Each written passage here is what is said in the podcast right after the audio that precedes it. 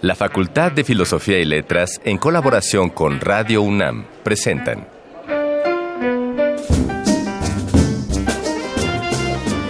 Lecturas de pasillo y debates de jardinera. Pensamientos de biblioteca y encuentros de ludoteca. Cátedras extraordinarias fuera del aula.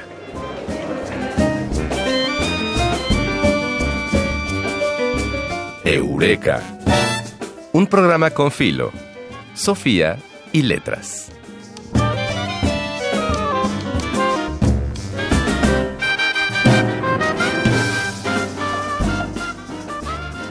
Por la importancia que nuestra universidad tiene en México como institución académica y el valor que le da a sus profesionistas, no podemos ser indiferentes ante los problemas de la sociedad. Uno de ellos, la inequidad de género. Y es en nuestra universidad donde hay un tamiz que pasan todos los problemas sociales y demás, ¿verdad, Fidel? Así es. Bueno, pues en el caso de la Facultad de Filosofía y Letras, contamos con un extraordinario programa que se llama Equidad de Género y la Unidad de Atención en contra de la Violencia de Género, que son programas que se encargan de establecer normas que ayuden a crear conciencia y desde luego también a tratar las denuncias que se presenten. La violencia de género es una violación a los derechos humanos que evita el sano y correcto desarrollo de las personas, además, por supuesto, de atentar contra su dignidad. Por eso hoy queremos dedicar este Eureka a un tema tan urgente. Nosotros somos Fidel Monroy y Ana Mari Gómez y les damos la bienvenida a esta emisión para la que hemos preparado un gran programa. En primer lugar, en el Arcón Mascarones, escucharemos un audio preparado por la UNAM Global sobre el protocolo contra la violencia de género. Y para conocer más a profundidad este protocolo, en la entrevista 3 de 10, platicaremos con la maestra Carla Amosurrutia y la maestra Amparo Yadira Coronado. Y en Voces de Alameda, como es costumbre, conoceremos los actos, los múltiples actos, porque me niego a decir eventos. ¿No lo digas? No, que se llevarán a cabo esta semana en nuestra facultad. Bueno, pues les damos la bienvenida a esta nueva emisión de Eureka. Un programa con filo. Sofía y letras. Exacto.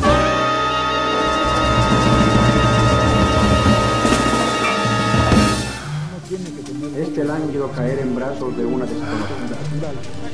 Esta brutal tarea de matar esposo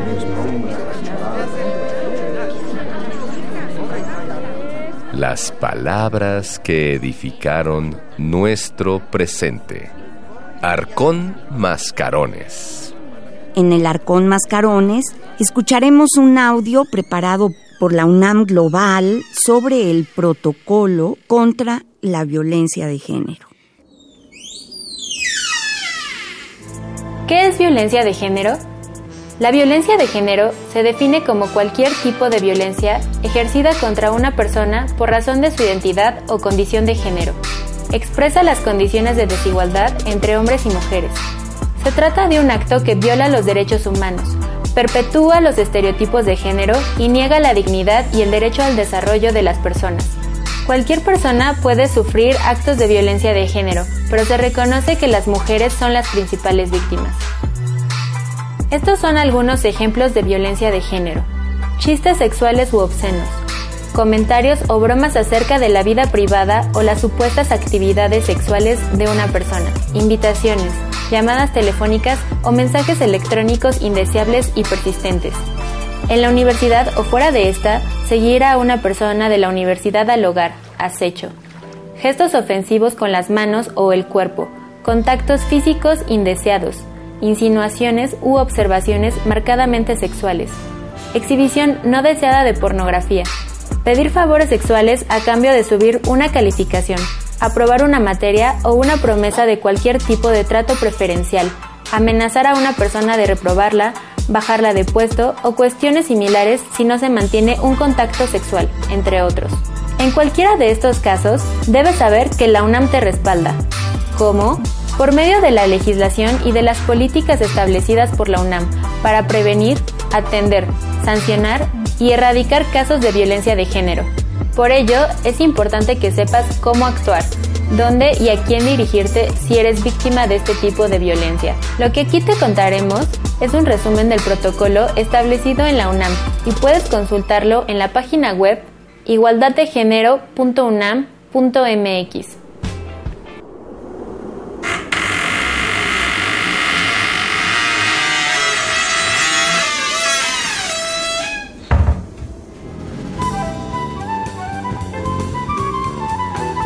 No siempre se dice todo lo que se sabe, pero este sí es el lugar.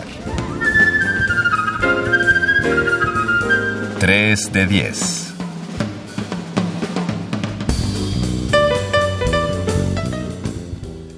La maestra Carla Amosurrutia, que es muy joven, es la encargada del programa de equidad de género en la Facultad de Filosofía y Letras.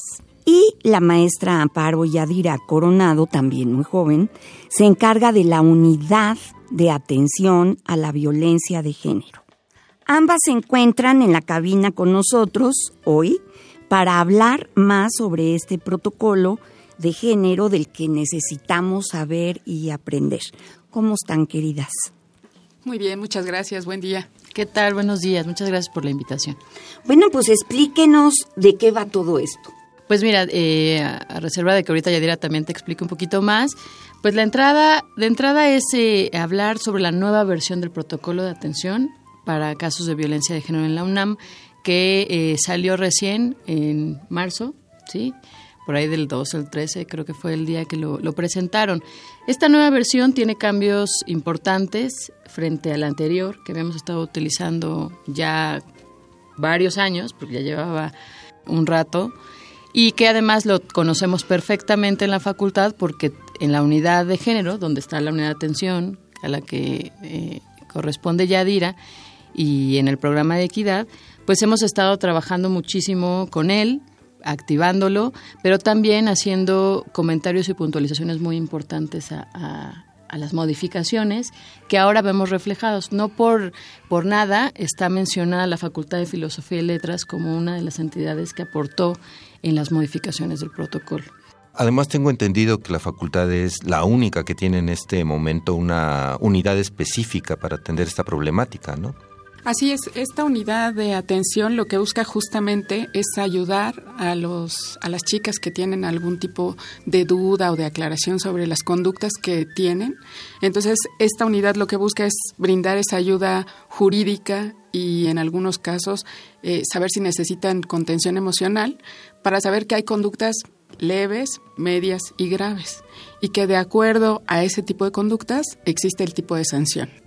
A ver, Yadira y Carla, digamos que una joven alumna de, no sé, de la carrera de geografía eh, se siente hostigada, que habría ahí que especificar qué es cada término. Así es. ¿No? Sí. Hostigada por un maestro. Puede pasar. O acosada, que sería otra cosa. Sí. Uh -huh. ¿Qué es lo que tiene que hacer? Bueno, aquí un poco aclarar. El acoso ocurre entre pares. Es decir, una alumna puede ser acosada por otro alumno, donde hay sí. una igualdad, digamos, en, en las condiciones. Sí. Alumnos, eh, entre los maestros. Entre los maestros, haya... entre los entre alumnos, eh, entre los administrativos, ¿no? Siempre que sea entre pares. Una relación horizontal, ahí es acoso. Ahí es acoso. Y hay una relación de hostigamiento o hay un delito de hostigamiento cuando hay una jerarquía reconocida es decir, que sea un profesor y una, una, alumna, este, que sea un jefe hacia un administrativo de menor jerarquía y esta situación, ¿no?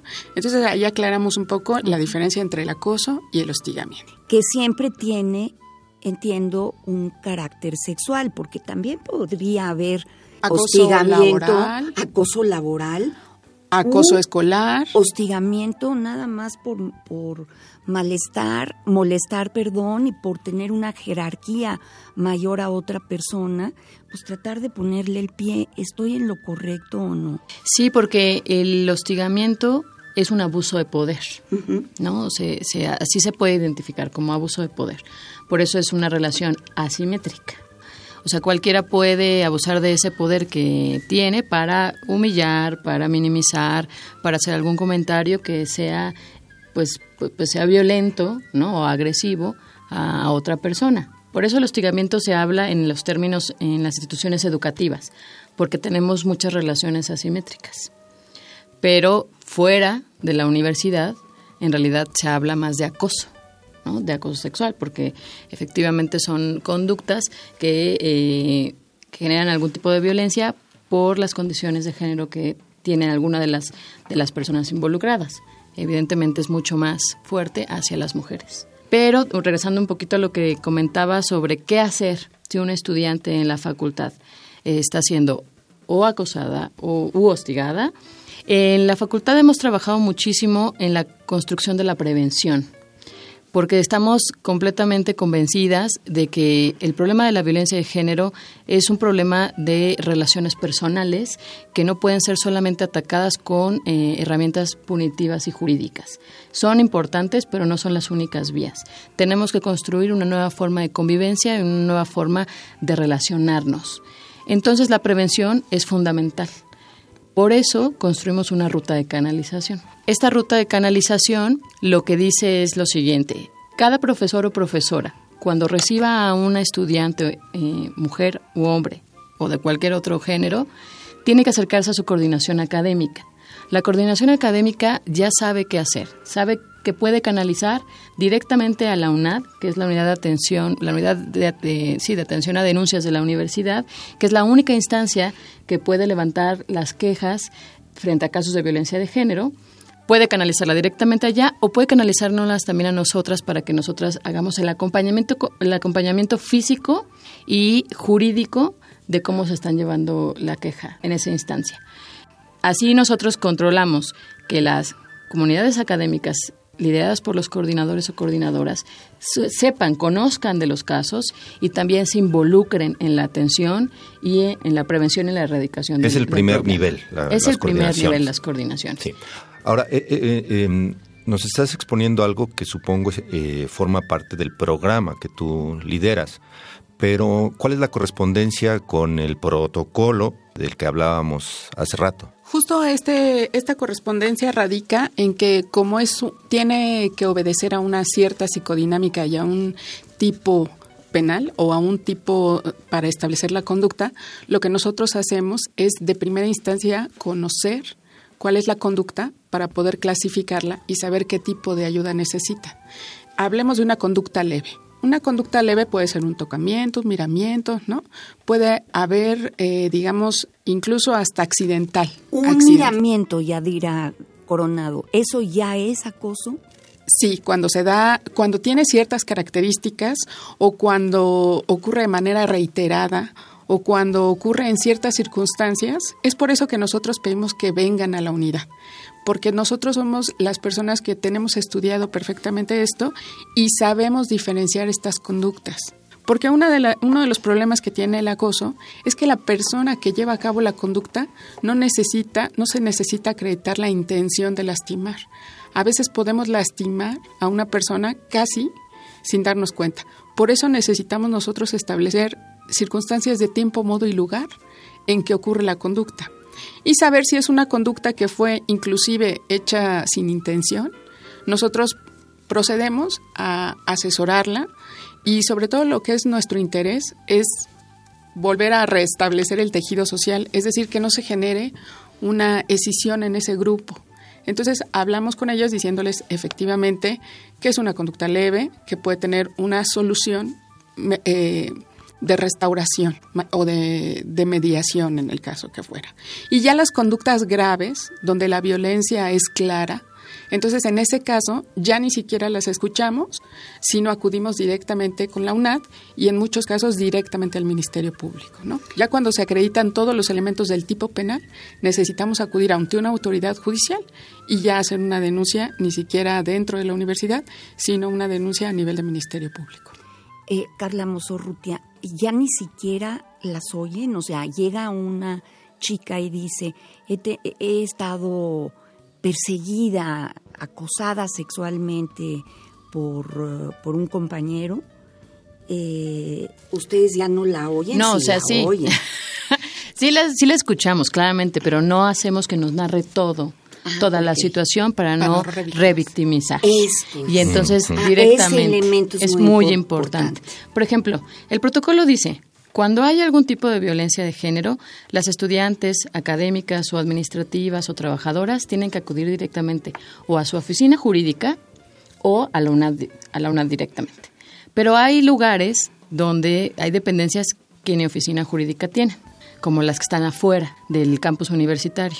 Y entonces, pues bueno, cualquier estudiante podría ir directamente a la UNAD, pero es cierto que cuando tiene, hay una conducta eh, que, que, está ejerciendo violencia eh, de una persona hacia otra, para una estudiante, sobre todo, porque voy a hablar de las mujeres porque es la mayoría de los casos, es muy complicado poder ir sola sin que se haya escuchado esa esta esta em, esta afectación emocional y psicológica. Obstaculiza que pueda narrar fácilmente lo que le pasó.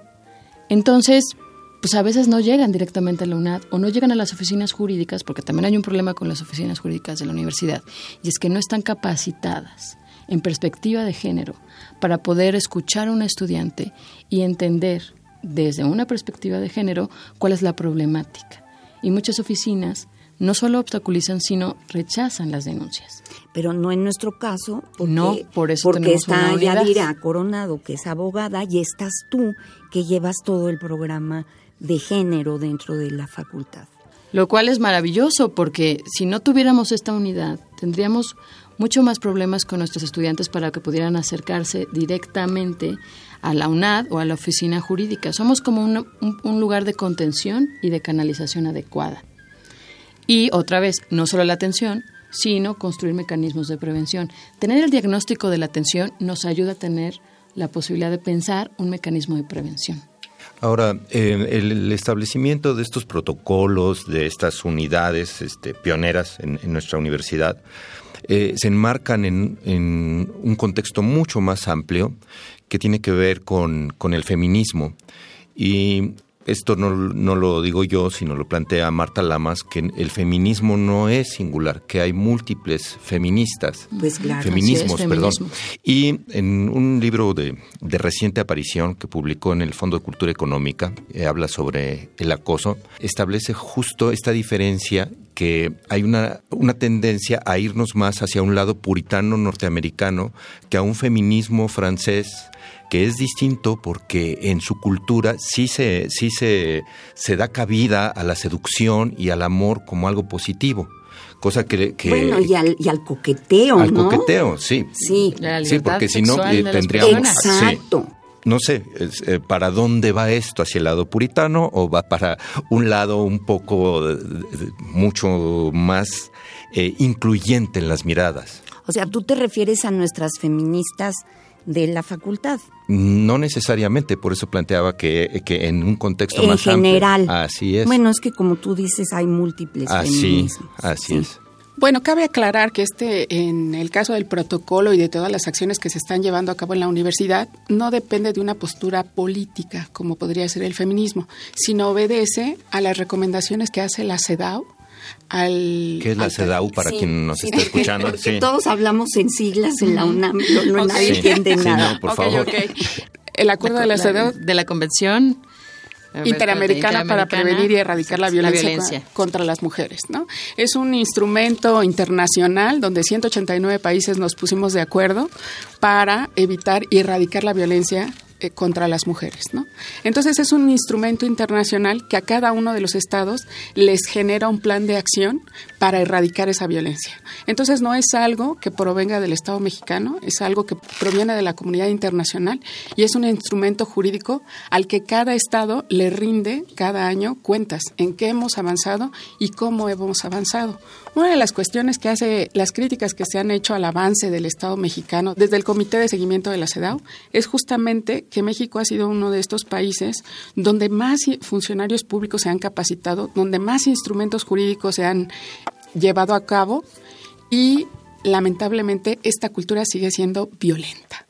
Entonces, lo que da cuenta la CEDAW es de decir, que el Estado mexicano no está yendo al fondo, no hemos, no hemos estado logrando cambiar nuestra cultura. Entonces, por eso no está inscrita como en un pensamiento político, sino está inscrita justamente en un instrumento jurídico al que obedece el Estado México. Sí, pero esto último que planteas es muy interesante porque un uso enmarcado en una cultura nacional, pues no se va a cambiar por decreto, sino justamente creo que hay que profundizar en, programas de sensibilización desde la infancia y por supuesto los que ya tenemos muchos años frente a grupo o algo así, también nos, nos corresponde empezar a revisar nuestros, nuestros modos de actuación.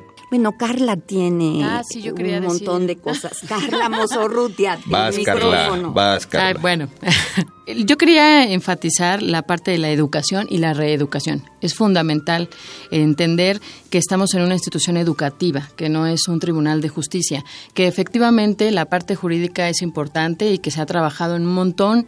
Muchas eh, abogadas feministas han trabajado desde el campo algodonero, en un montón de litigios para eh, ayudar a que se construir una ley general de acceso a, a las mujeres libres de violencia. Pero estamos convencidas también que desde el feminismo, con una perspectiva feminista, una, un feminismo no hegemónico, sino feminismos. O sea, hay que hablar de los feminismos, ¿no? Los descoloniales, los comunitarios, que todos tienen el mismo objetivo y ese es el objetivo importante que nosotras seguimos eh, impulsando y es construir una sociedad equitativa, igualitaria en igualdad de condiciones donde la violencia no sea el eje de sumisión hacia la mujer. Creo que, que, siembran una semilla para quienes nos están escuchando y que reflexionemos sobre esta problemática, eh, que muchas veces no nos, no nos detenemos a pensar por operar a partir de usos y costumbres, de aprendizajes eh, atávicos. Creo que, por es interesante. Y por otro lado, que las chavas tienen conductos para defenderse Así es. y para que sean protegidas.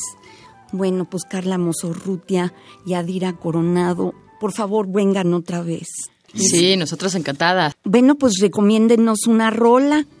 Pues les queremos recomendar la canción de Nos queremos fuertes de Cecilia Grifa. Bueno, pues vamos todos a escuchar esta selección.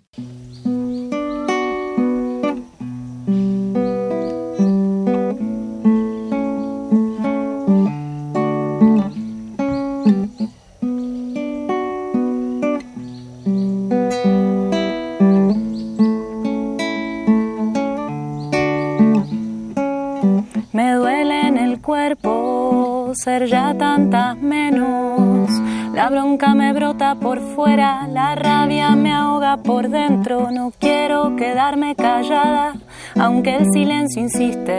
Al patriarcado le convengo temerosa y triste. Basta de matarnos, no somos objetos, no son propietarios de nuestros cuerpos. Nos creen inferiores, siento su desprecio. Piensan que pueden ponernos un precio, nos tratan de putas, de brujas, de locas, nos violan nos echan la culpa, nos quieren hacer, nos quieren hacer callar la boca. Me duele que sea una cada 20 horas, me duele porque esa una somos todas. Duele que te creas macho y poderoso y que confundas el amor con el acoso. Me duele, pero más me fortalece que me quieras callar, me hace gritar. Parece que estamos surgiendo de abajo, una fuerza ancestral se multiplica y crece. Hay que encontrarse reconocerse. Nos queremos vivas, fuertes. Hay que encontrarse. Reconocerse. Nos queremos vivas, nos queremos fuertes. Me duele en el cuerpo ser ya tantas menos. La bronca me brota por fuera, la rabia me ahoga por dentro. No quiero quedarme callada aunque el silencio insiste. Al patriarcado le servís atormentada, triste, basta de matarnos, no somos objetos, no son propietarios de nuestros cuerpos, nos creen inferiores, siento su desprecio, piensan que pueden ponernos un precio, nos tratan de putas, de brujas, de locas, nos violan, nos echan la culpa, nos quieren hacer callar. La boca, me duele que sea una cada 20 horas, me duele porque esa una somos todas, duele que te creas macho y poderoso y que confundas el amor. Con el acoso. Me duele, pero más me fortalece. Que me quieras callar, me hace gritar. Parece que estamos surgiendo de abajo, una fuerza ancestral. Se multiplica y crece. Hay que encontrarse, conocerse. Nos queremos vivas, nos queremos fuertes. Hay que encontrarse. Reconocerse. Nos queremos vivas, nos queremos fuertes. Eureka, un programa con Filo, Sofía y letras.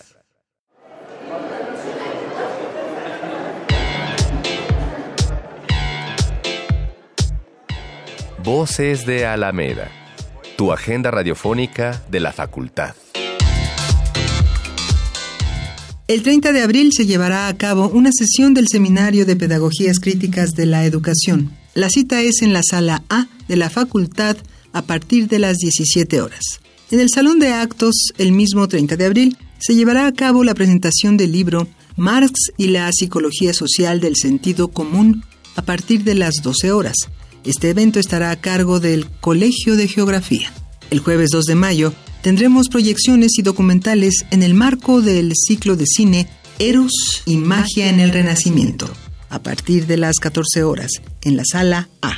El viernes 3 de mayo se llevará a cabo la conferencia magistral El falso dualismo cuerpo-mente a la luz del psicoanálisis, en el Salón de Actos a partir de las 12 horas.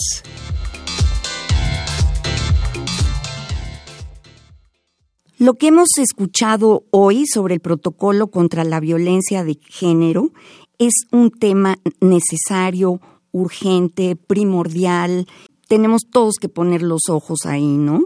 Y tomar conciencia para poder respaldar a las mujeres, todos, toda la, la comunidad universitaria, como personas dedicadas, en el caso de la Facultad de Filosofía y Letras, a las humanidades. Sí, yo considero que esto es, rebasa el solo decir mujeres, aunque los casos sean eh, mayoritarios, no es exclusivo para las mujeres. En fin, así terminamos otra emisión de Eureka con el agradecimiento a nuestro equipo de producción. En la investigación estuvo Dayanara Nogués y Adriana Chávez Castro.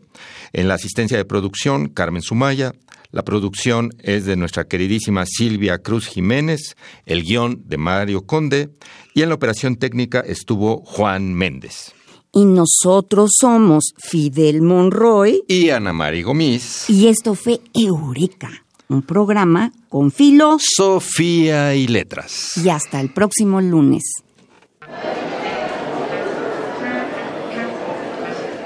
El tiempo vuela cuando el pensamiento se divierte. Nos escuchamos la próxima semana. Eureka.